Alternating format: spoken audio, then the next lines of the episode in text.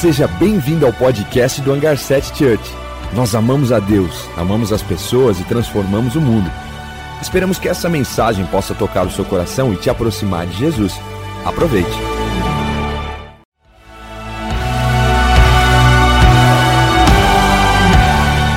Seja bem-vindo ao podcast do Hangar 7 Church. Nós amamos a Deus, amamos as pessoas e transformamos o mundo. Esperamos que essa mensagem possa tocar o seu coração e te aproximar de Jesus. Aproveite. Muito bom estarmos aqui nesse domingo, muito bom estarmos aqui com família, muito bom porque você escolheu estar aqui. Você poderia estar em qualquer outro lugar, mas você priorizou estar aqui, priorizou ser família. Você também está online, parou tudo para poder ouvir a palavra de Deus, para poder ser abastecido como aeronave e esse combustível que está do céu nos nos transbordar a ponto de nós espalharmos isso pelo mundo. E no domingo passado foi muito especial para minha família, para Keila, para o Kevin, para o Brian. Nós fomos visitar o Brian em Porto Alegre. Para quem não sabe, nós temos um filho que ele é missionário. O primeiro missionário da igreja em 7 foi enviado como jogador de futebol. Ele joga no Grêmio, é, na base. Ele mora lá e passou por vários momentos desafiadores mas quão importante é você estar em família, quão importante é você ver o seu filho. Sabe, muitos anos atrás a igreja escravizou muitos pastores. Os pastores confundiram a noiva de Cristo. Praticamente, ao invés de entender que a minha noiva é aquela, que a minha noiva é minha esposa maravilhosa é aquela, eles confundiam achando que era igreja.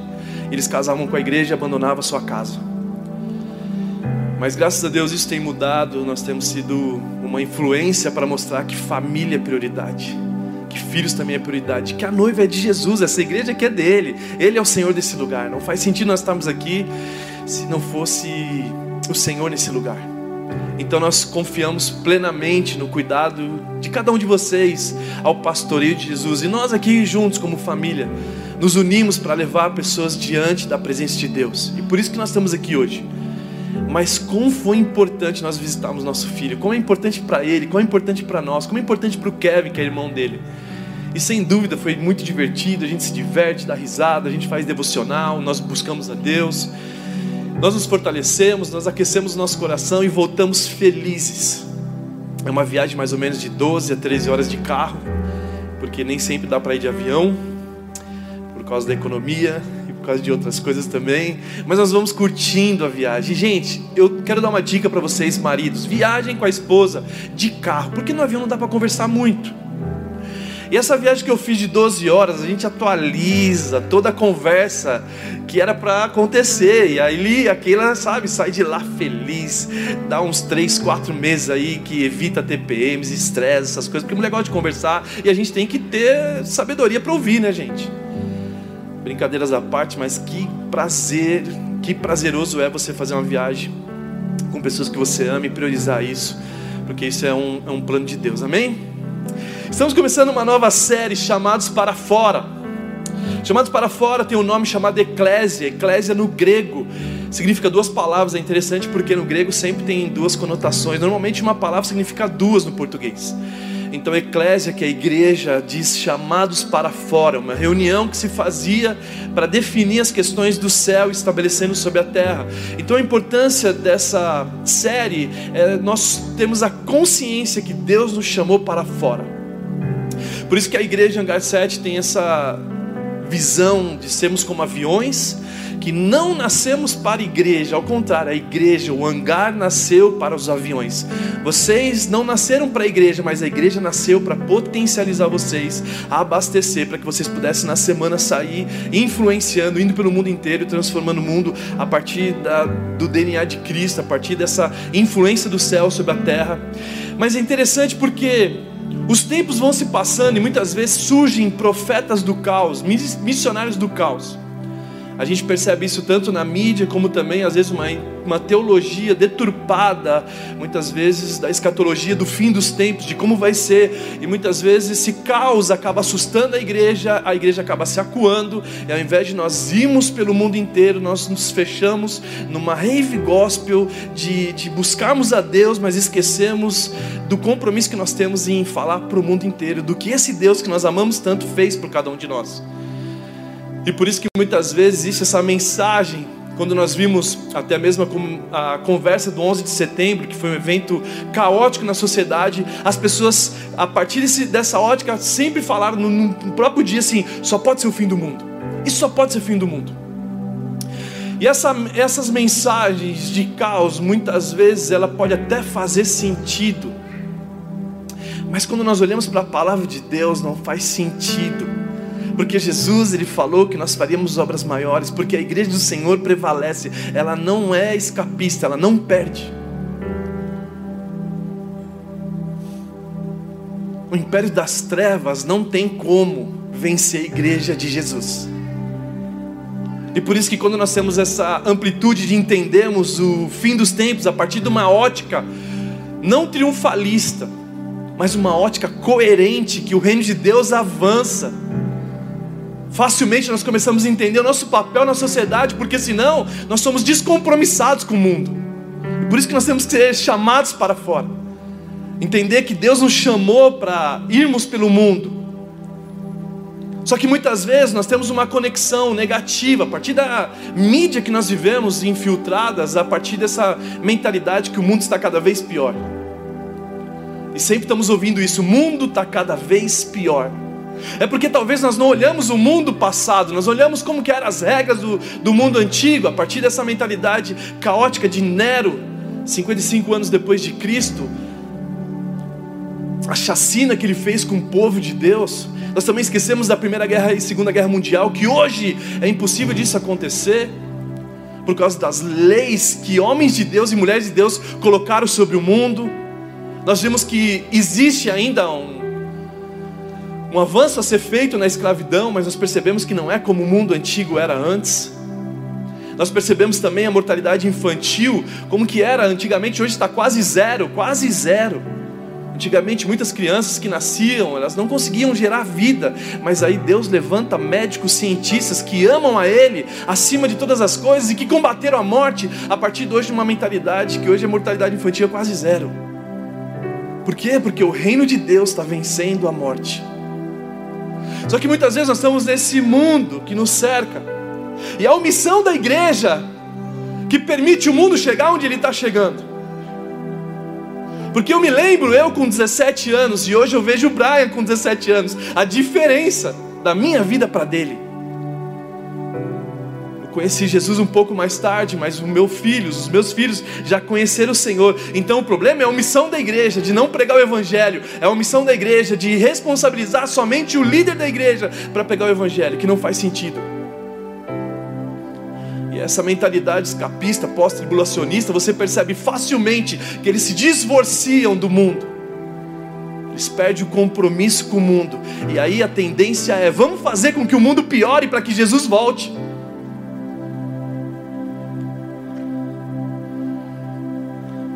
Você pode até enxergar que o mundo está caótico hoje, mas ele está muito melhor do que ontem. Quando nós vemos um evangelho pregado, não omisso, um evangelho que se propaga no trabalho, nas escolas, na educação, seja no hospital, seja onde for, a mentalidade. Eu não estou dizendo aqui a multiplicação da religião, eu não estou dizendo o avanço da religiosidade. Vão e levem a religiosidade, eu não estou dizendo isso não, mas estou dizendo sobre a influência do céu. Quando chega num ambiente, ele transforma e agora passa assim viver na terra como se já estivesse no céu. É claro que eu não quero falar do otimismo aqui, triunfalista, porque isso também é errado mas estou dizendo da realidade do céu. Que se o mundo, hoje que você enxerga, é pior do que ontem, alguma coisa está de errado com você.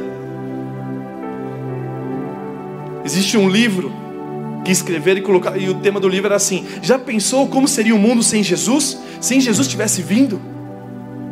As coisas que mudou a partir da primeira vinda de Jesus, o está consumado, o está pago, o ambiente de perdão que não existia naquela humanidade e hoje existe, a pressão que existia nas mulheres, até 200 anos atrás as mulheres, os maridos espancavam as mulheres aquilo era normal. Eu não estou dizendo que nós não estamos perfeitos, eu estou dizendo como o mundo avançou em tantas áreas por causa do cristianismo, por causa do berço do evangelho que se espalhou a partir da proliferação de homens e mulheres de Deus, que colocaram regras e leis que facilitaram a humanidade a amar o mundo, amar, amar, aliás, amar as pessoas, mas também amar a Deus. Homens e mulheres que levantaram como juízes, homens e mulheres que levantaram como advogado, homens e mulheres que levantaram como políticos na, na face da humanidade, que criaram leis que facilitaram as pessoas a amarem a Deus e amar as pessoas. E por isso que nós temos que entender os chamados para fora. O que é eclésia? Você já imaginou um mundo sem Jesus? Você já imaginou um mundo se Jesus não tivesse vindo? Agora, uma coisa é fato: independente da visão escatológica, independente da visão de fim dos tempos, o mundo está acabando ou não, que você tenha, uma coisa nós temos em comum: é que Jesus está para voltar. É que Jesus, isso ninguém pode mudar. Se ele vai voltar hoje, amanhã ou depois, pouco importa, mas Jesus vai voltar. E nesse Jesus que vai voltar, o ponto principal é que a desobediência a Deus, porque se Jesus vai voltar, eu preciso ter senso e coerência e uma paixão por Ele, em obedecê-lo, porque quanto mais a humanidade obedece a Deus, melhor se torna esse mundo. E que o ponto principal aqui que nós vamos discutir é exatamente esse: a desobediência nos afasta de Deus e do, da sua influência, e naturalmente o mundo se torna caótico. Mas se nós entendemos a obediência a Deus, seres humanos que entenderam os mandamentos de Deus resumido em Jesus, nós vemos o mundo completamente como fala em Mateus 6, 10, que nós falamos outra série Venha o teu reino, porque nós permitimos o rei reinar. Venha o teu reino, porque nós permitimos agora o senhorio dele vir sobre nossas vidas. E seja feita a tua vontade na terra, como já acontece no céu. Ei, presta atenção: Jesus não iria te ensinar a fazer uma oração que isso não fosse acontecer. Jesus não iria ensinar você a orar uma oração que isso não seria verdade. Venha o teu reino e seja feita a tua vontade na terra, na terra como já acontece no céu. Que o que está acontecendo no céu é porque a terra está atrasada, mas Deus levanta homens e mulheres para estabelecer a influência do céu sobre a terra.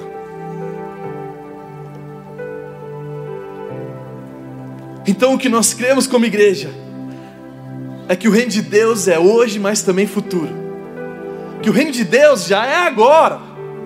Como Jesus falou muitas vezes, é chegado o reino de Deus, mas também no futuro, em forma perfeita, onde Ele vem nos buscar, e quando Ele vem nos buscar, Ele restaura toda a humanidade. Então nós somos uma igreja que acreditamos no progresso do reino de Deus, não no retrocesso dele.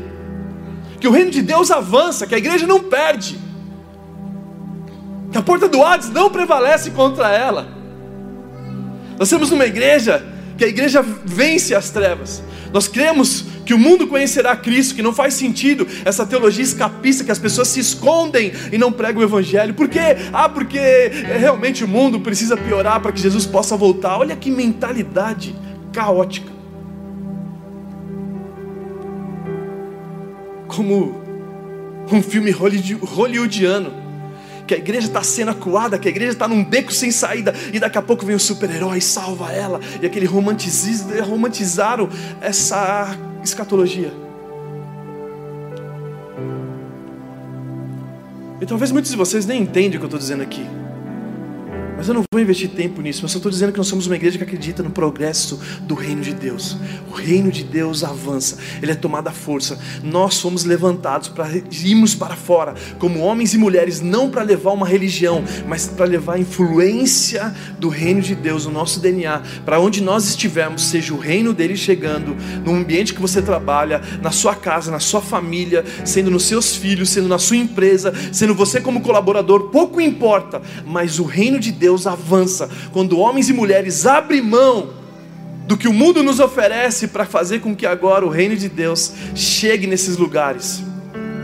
E muitos homens no passado crê como nós cremos. Quem pensa assim? Jonathan Edwards, Moody, Moody um cara incrível, William Shedd, Francis Schaeffer, John Owen e tantos outros homens que eu poderia colocar aqui que crê no que nós cremos. Homens que entendem sobre o reino de Deus e por isso que o primeiro ponto para nós trabalharmos os chamados para fora, o primeiro ponto é chamados para influenciar o mundo. Fomos chamados para influenciar o mundo. Se nós entendemos esse chamado para irmos pelo mundo inteiro e realmente isso fazer sentido para você, naturalmente você vai perceber que o reino de Deus ele, é, ele avança só por causa do compromisso que você tem em levar o amor de Deus para a humanidade. Por isso que se você quer mostrar o amor de Deus, ah não, nós queremos buscar a Deus e mostrar o amor. Ah, eu estou com saudade de Jesus. Nós talvez não entendemos nem o papel do Espírito Santo. Deus fez todas as coisas, Ele fez o mar, Ele fez os montes, Ele fez os animais. Mas quando Ele foi nos fazer, a Bíblia fala do façamos, no plural. Que para fazer eu e você, Deus precisou fazer através de um Deus, através de um Salvador, através de um conselheiro. Era necessário fazer os seres humanos dessa forma: um conselheiro fazer a gente, um Salvador fazer a gente, mas um Deus também fazer a gente.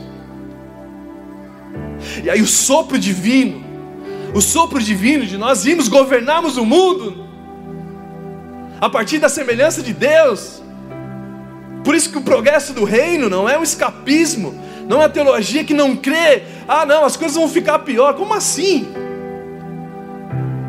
As coisas vão ficar pior quando a igreja se cala. Se nós tivermos essa consciência, naturalmente nós vemos o Evangelho avançando. E por isso que eu quero ler um texto que Jesus falou. Ah, mas eu creio na Bíblia. Então, se você crê na Bíblia, vamos ler um texto que fala em Mateus 5, do 13 ao 16, que diz assim: Vocês são o sal da terra. É um texto clássico. Vocês são o sal da terra. Mas se o sal perdeu o sabor, como restaurá-lo? Não servirá para nada, exceto para ser jogado fora e pisado pelos homens. Vocês são a luz do mundo. Não está dizendo que um dia vocês vão ser. Não, vocês já são a luz do mundo. E não se pode esconder uma cidade construída sobre um monte. E também ninguém acende uma candeia e coloca debaixo de uma vasilha. Ao contrário, coloca no lugar apropriado e assim ilumina a todos que estão na sua casa. Seu pai, seus amigos, naturalmente ilumina. E aí o final. Assim brilha a luz de vocês diante dos homens, para que vejam as suas boas obras e glorifique ao Pai de vocês que estás no céu. Vocês são luz do mundo. Vocês são a luz para brilhar diante do mundo. E luz significa clareza, claridade de visão, sabedoria, brilho. Onde a luz não, não existe ignorância, onde a luz não existe trevas, onde a luz existe sabedoria, o conhecimento, e nós somos o conhecimento de Deus que ilumina as escuridões do mundo, das escuridões do mundo. O significado de luz, talvez, nos dias de hoje, nós não valorizamos tanto a luz como antigamente. Hoje você tem luz no seu celular. Se a casa, se a, na sua casa apaga a luz, você acende a luz do seu celular. É simples. Mas antigamente a luz era limitada numa fogueira, a luz era limitada numa tocha, a luz era limitada. Por quê? Porque não tinha a tecnologia que tem hoje. Então até a luz avançou.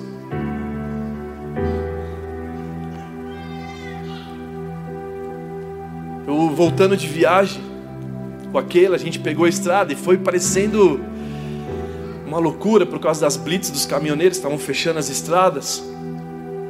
E a gente passava parecendo Indiana Jones, James Bond.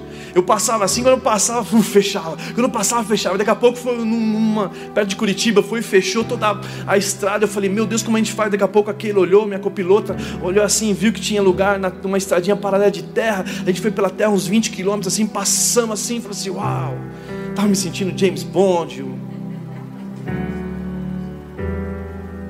Mas quando nós estávamos chegando para ir para São Paulo, a gente percebeu que o Rodanel estava fechado com as informações na internet. A gente falou, poxa, então vamos para o Sorocaba. E Sorocaba tem uma estradinha muito perigosa, de uma via única, assim, dupla, assim, muito simples.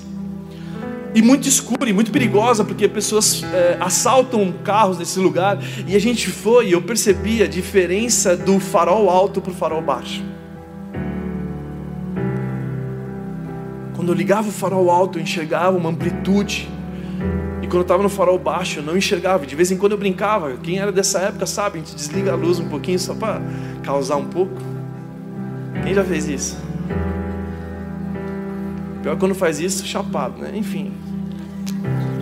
Salmo 119, 105 diz assim: A tua palavra é lâmpada que ilumina os meus passos, a luz que clareia o meu caminho. A palavra de Deus é isso, por isso que nós fazemos de tudo para que vocês possam acessar a palavra. Como o Neto estava falando sobre a escola bíblica, para quê? Para iluminar, para que você possa enxergar mais o mundo da perspectiva do céu, não mais da perspectiva da terra. Por isso que a palavra de Deus é a luz que nós iluminamos, e quando nós acendemos o farol alto, nós enxergamos muito mais do que o farol baixo.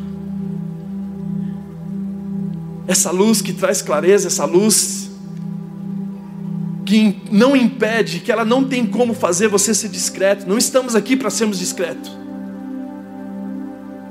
Sabe, o plano de Deus é para que a sua luz brilhe, a luz dele brilhe em vocês, a fim de que o Pai conheça as boas obras, a fim de que os homens conheçam as boas obras e glorifique o Pai. Por isso que Deus escolheu eu e você para nós sermos luz, para que a luz dele brilhe em nós, para que os seus dons, talentos e habilidades transformem os lugares onde você está estabelecido. Se você está no lugar do seu trabalho, você é luz desse lugar. O dom e talento possa revelar a cultura do céu. O ambiente onde você está, na casa dos seus pais, é para isso que nós nascemos. Para sermos influentes, para chegarmos em lugares escuros e clarear a luz de Jesus em nós. Em Filipenses 2,15 diz assim: Para que venham a tornar-se puros, irrepreensíveis, filhos de Deus inculpáveis no meio de uma geração corrompida e depravada na qual vocês brilham como estrelas no universo. Brilham para essa referência, brilham para as pessoas olhar como um farol e falar assim: Uau, eu quero ser como esse cara, eu quero ser como essa mulher. O que, que vocês. Ah, entendi, é porque vocês não são religiosos, mas vocês amam a Deus e traz a influência de Deus sobre esses lugares. Por isso que a pergunta que eu faço é: você pode imaginar um mundo sem luz? Você pode imaginar um mundo sem luz? A gente está num ambiente sem luz nenhuma. Você consegue imaginar? Assim é o mundo sem você. Assim é o mundo sem a gente. Assim é o mundo sem que Jesus brilhe através de nós. E por isso que se o sal perde o sabor, de nada serve para ser pisado pelos homens. Então é um tempo de nós sermos reposicionados no reino de Deus. Sermos reposicionados como luz que brilha, mas não que ofusca, uma luz que aponta para Jesus não é uma luz que você é estrelinha, deixa a minha estrela brilhar. Não, é a estrela de Jesus em você. E o ponto 2: somos chamados para criar cultura. Somos chamados como arquitetos culturais que vão estabelecer princípios e valores no lugar onde nós estamos inseridos. Deus não te colocou no lugar onde você está trabalhando, ou gerando emprego, ou seja onde for, para você só pagar as contas no final do mês. Deus te colocou lá porque pessoas precisam conhecer o reino dEle. E quanto mais pessoas que conhecem o reino de Deus, e por favor, não confunda a religião. Porque a religião está crescendo no meio político, a religião está crescendo em tantos outros lugares, esquecendo da influência do céu, do caráter de Deus, do DNA bíblico, para que nós possamos implantar nesses ambientes. E por isso que eu quero falar de homens que fizeram história, como William Wilberforce. William Wilberforce, ele é um cara que ele combateu o tráfico negreiro. Ele lutou dando a sua vida por isso. Ele combateu a cultura. E uma das coisas que não acontecia na sua época é que ele brincava com os filhos dele no jardim. Ele, como um líder, era impossível um líder se misturar com os filhos. Os filhos eram tidos de lado, mas ele brinca no jardim. Para quê? Para criar cultura para mostrar para o mundo. O mundo se inspirou na educação dos filhos, por quê? Por quê? Porque ele foi um cara que combateu a cultura de deixar os filhos para lá. Ele foi um cara que lutou pelo tráfico negreiro. Também tivemos o Eric Liddell. Eric Liddell, ele nasceu na China, ele é um missionário. Ele foi medalhista olímpico em 1924 e o mundo conheceu ele por sua fidelidade a Deus. Quando ele ganhava os campeonatos, ele não falava aquela frase, né? 100% Jesus, na verdade 100% religião. Não estou dizendo sobre isso. Estou dizendo sobre uma cultura que mostrou para o mundo inteiro a fidelidade dele a Deus. E você pode assistir o seu filme que ganhou Oscar. Um homem entregue rendido completamente ao reino de Deus, a ponto de movimentar o mundo inteiro a conhecer a fidelidade que ele tinha ao Deus dele. E muitas pessoas conheceram o Deus dele por causa disso. Depois ele deu aulas, depois ele foi para a escola, depois ele foi para a faculdade, depois ele foi para a China para evangelizar. Mas ele era um cara fora da curva. Depois vocês todos conhecem esse aqui, C.S. Lewis e Tolkien. Tolkien, na verdade, ganhou C.S. Lewis para Jesus. Todos eles escreveram best-sellers como Crônica de Nárnia e Senhor dos Anéis, fazendo com que o mundo se emocionasse a partir de uma revelação bíblica. É a história do céu ali. Homens que não viraram as costas para o mundo, homens que não são escapistas, homens que não são pós-tribulacionistas, esses homens que não abandonaram o mundo, fizeram o mundo conhecer um pouco do nosso Deus. Imagina se esses caras não tivessem feito o que eles fizeram onde nós estaríamos no mundo? Imagina se esses caras não tivessem combatido o tráfico negreiro. Imagina se esses caras e tantos homens e mulheres que fizeram com que o mundo se tornasse o que tornou hoje. Se eles não tivessem feito isso, onde nós estaríamos? Então talvez nós estamos lutando para pagar nossas contas. Talvez nós estamos lutando de uma maneira que o reino de Deus não está lutando. A nossa atitude vai iluminar o mundo. Os nossos dons e talentos vão iluminar o mundo. Não porque nós vamos falar que Jesus te ama, nós vamos falar sobre a influência de um Deus maravilhoso. Que quando Ele chega, culturas mudam, ambientes são transformados, o perdão é estabelecido, gente. Coisas que eu não tenho visto hoje no dia, e principalmente no meio evangélico. Não sei se vocês conhecem o Alfred Nobel, Prêmio Nobel da Paz prêmio Nobel da Paz. Alfred criou a dinamite. Alfred criou a dinamite. Sabe o que ele fez? Ele explodiu. Vocês conhecem as guerras. Mas no final da vida ele começa a ter um encontro com uma amiga que começa a explicar sobre paz. E ele não tinha filhos, ele não tinha legado. E o legado que ele deixou foi a herança dele investida na Unesco, investida na ONU, em tantos outros lugares, como carta registrada que o investimento do seu dinheiro, porque às vezes a gente quer a mentalidade dos homens, entre aspas, mais prósperos, eles fazem investimento, o lucro do seu investimento, eles doam para alguns lugares. E Alfred Nobel fez isso.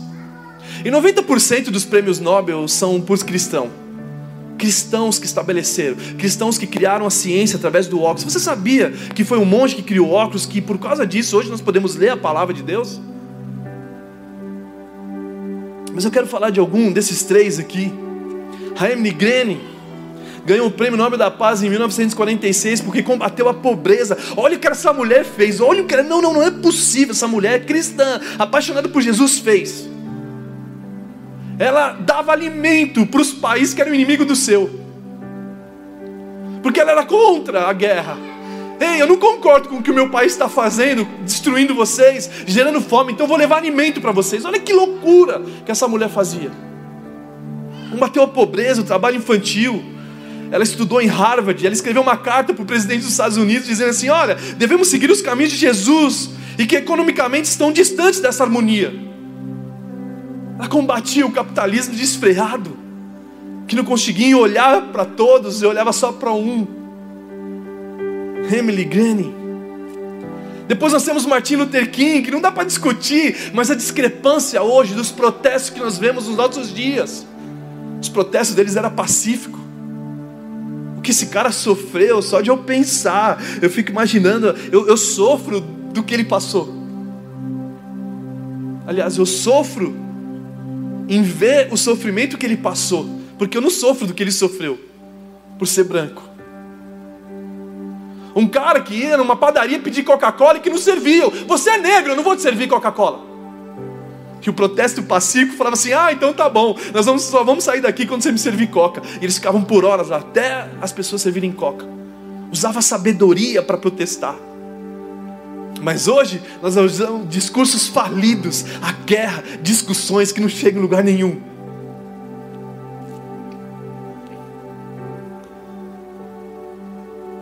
Martin Luther King suportou prisão, morreu para lutar pela liberdade dos direitos.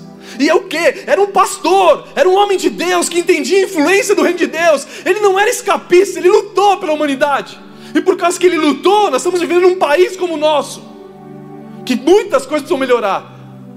Mas se não fosse esses caras, que não fosse a igreja coada, que ficam lá fechados, gritando: Nós te amamos, Deus, nós te amamos, Deus, mas odiamos o próximo, porque nós deixamos o próximo sofrendo. Incoerente isso, essa paixão por Jesus tem que ser a paixão de Pedro. Tu me amas, apacenta minhas ovelhas. Demonstre o meu amor no pastoreio das nações. Demonstre o meu amor cuidando de pessoas. Demonstre que você me ama não numa sala de, de adoração, mas sim na prática.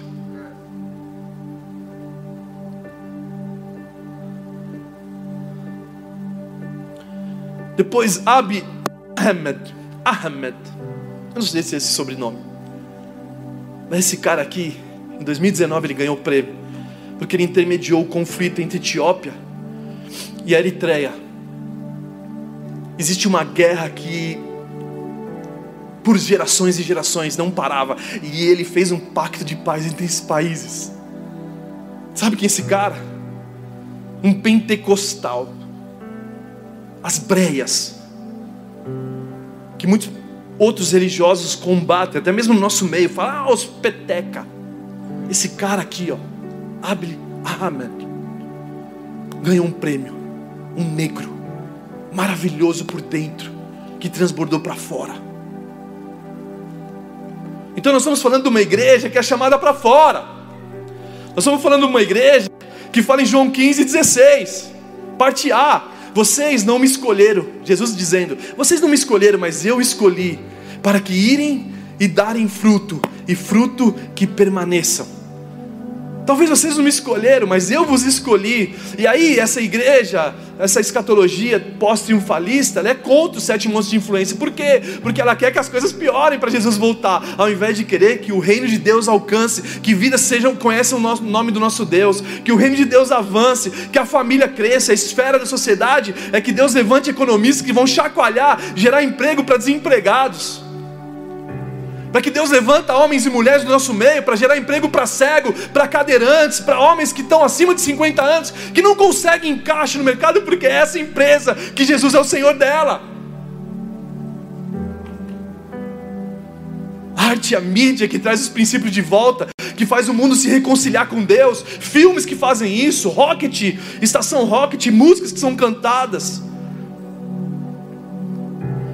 que surgem excelentes professores, que surgem excelentes maridos, que surgem excelentes pais, porque entende a paternidade em Deus, e que são ótimos pais, discipulam os filhos,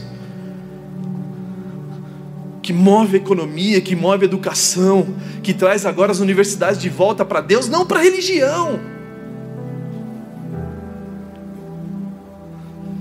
Que formam cientistas que andam com Deus cientistas que não excluem a Deus, como Isaac Newton, como Galileu Galilei, como Luz Pasteur.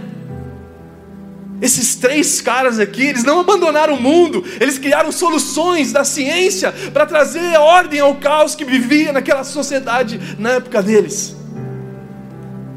E se hoje você é curado de algumas doenças que você tinha, no passado era impossível aquilo ser curado, mas esses homens, como instrumentos de Deus, geraram vida onde existia morte.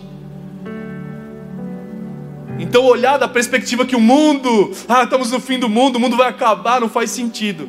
Mas também não desejar a volta de Jesus também é não fazer sentido. Mas o ponto aqui é quanto mais nós conhecemos a Deus e quanto mais nós obedecemos a Ele, mais paz no meio da guerra surge. Porque quanto mais eu conheço a Deus, mais Martim Lutero se levanta.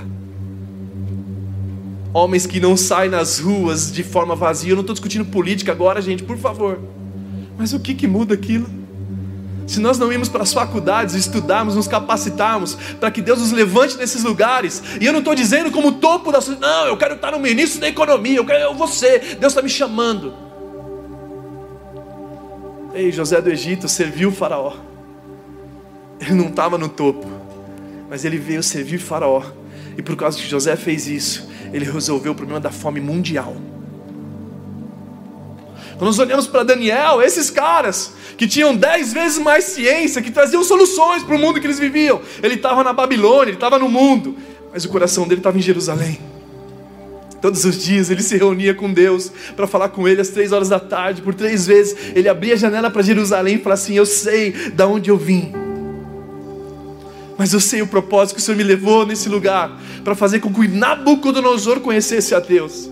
Que bizarro cientistas, Isaac Newton, Galileu Galilei, Luz Pasteur, homens que foram relevantes na sua época.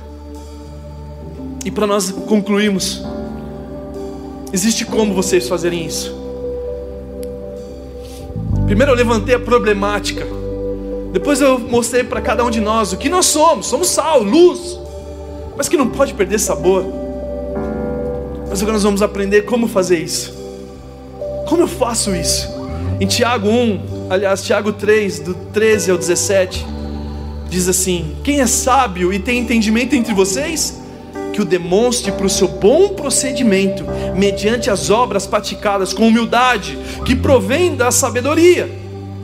Contudo, se vocês abrigam no coração inveja amarga, ambição egoísta, não se gloriem disso, nem se negue à verdade. Esse tipo de sabedoria não vem dos céus, mas é terrena, não é espiritual, mas é demoníaca pois onde há inveja, ambição egoísta, aí confusão de todas as espécies, direita, esquerda, centro, seja o que for, é confusão.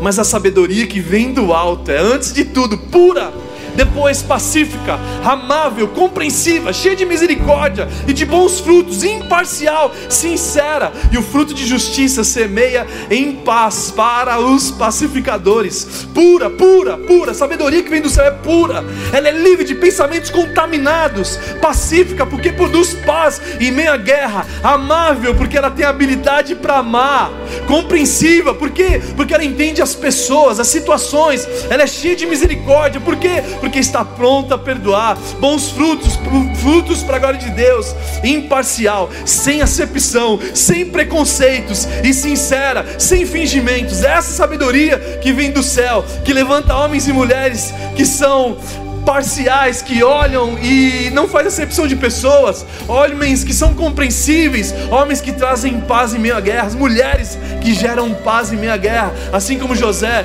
estavam passando o mundo um colapso de sete anos de escassez, mas ele trouxe a resposta do céu para esses lugares. Por quê? Porque ele trouxe a influência do reino de Deus nesses lugares. Por isso que nós, como igreja, somos chamados para fora. Por isso que nós, como igreja, somos chamados como aviões que vão invadir o mundo, não com domínio, dominando terras mas levando a influência de Deus sobre esses lugares. Mas eu quero te encorajar vocês a ficarem em pé, para nós orarmos, para encerrarmos.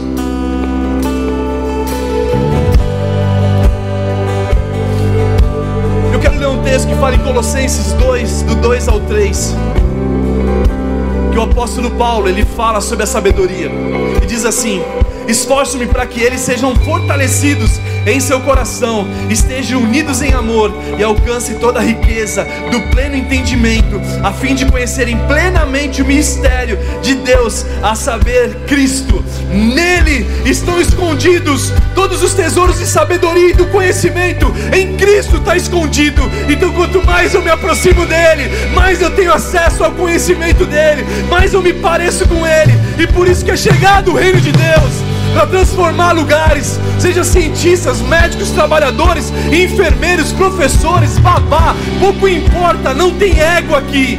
O importante é que a influência do reino de Deus é chegado nesses lugares, estabelecendo paz sobre a guerra. Então feche seus olhos e comece a orar por isso agora. Ore por esse lugar, ore para que você seja instrumento de Deus, ore para que você não seja escapista, para que você feche, os seus olhos diante da sociedade. Ao contrário, nós erguemos nossos olhos, construímos casas para Tia Maria, levamos alimento para aqueles que não têm alimento e transformamos o mundo ao nosso redor. Faça sua oração em nome de Jesus.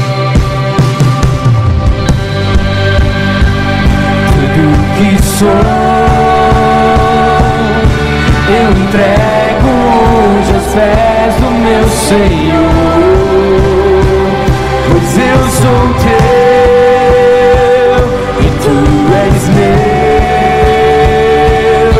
e eu sei que ao meu lado sempre está. Estou estou aqui, tudo que sou,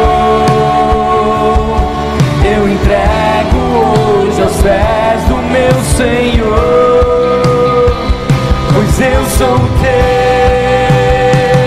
e tu és meu, e eu sei que ao meu lado sempre está o meu ser,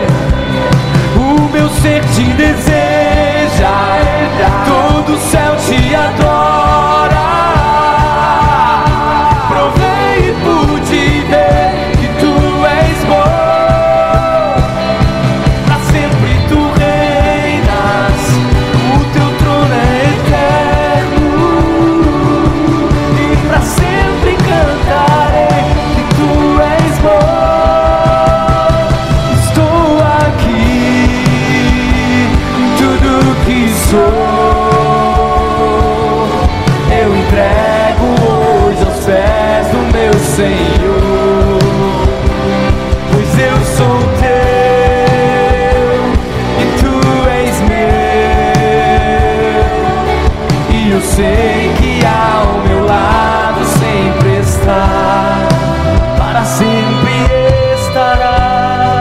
Eu tenho um convite hoje para todos nós. Ei, esse Deus que é Pai, esse Jesus que é Salvador e esse Espírito Santo que é consolo, ele te convida hoje. Ele te convida para fazer parte da família. Ele te convida para dizer: Ei Jesus, eu quero você como o único e suficiente Salvador da minha vida, do meu coração, da minha alma. Eu quero entregar minha vida a ti, porque eu quero viver nesse reino. Eu quero nascer de novo para participar desse reino. Então, esse é o convite. Você vai receber um convitinho, mas eu preciso que você levante a sua mão e faça a sua declaração. Jesus, eu quero você. Eu quero Jesus. Eu quero dizer sim. A palavra diz que Jesus está à porta do seu coração e ele bate. E todo aquele que o receber, ele estará conosco, ceará conosco. Ele prometeu: Eu estarei sempre com você. Mas basta a gente dizer o nosso sim. Então, meu convite agora é para você, você que está online. Existe um botão para você clicar aí e compartilhar essa decisão com a gente. E se você está aqui presencialmente, no 3 você levanta a sua mão e você entrega a sua vida a Jesus. A gente também tem um presente para você. Então, igreja, vamos contar junto. Um, o nosso Salvador bate a porta. Dois, Ele te ama e Ele quer te salvar e te resgatar. E três, levante a sua mão como sinal de entrega. Sinal que você está dizendo: Eu te entrego, Jesus, a minha vida. Levanta a sua mão, você vai receber um presentinho, um cartão, para que você vá ali e receba um presente. Eu quero orar pela sua vida, Jesus. Muito obrigado por pessoas sendo acrescentadas ao teu reino, pessoas sendo acrescentadas à família de Deus. Obrigado, Jesus, pela tua presença neste lugar, por esse culto maravilhoso. Obrigado, Jesus, que você nos chama a ser participantes desse reino. Já não mais vivemos como pessoas daqui, mas como membros de um lugar celestial, como estrangeiros nessa pátria, porque temos uma pátria celestial. Obrigado, Jesus. Faz de nós aqueles enviados para fora, aqueles que saem hoje para proclamar o teu evangelho, para fazer uma transformação social, cultural e levar a tua presença. Te agradecemos e te louvamos em nome de Jesus. Amém. Dá um aplauso a Ele. Te amamos, Jesus. Te. O meu ser te deseja.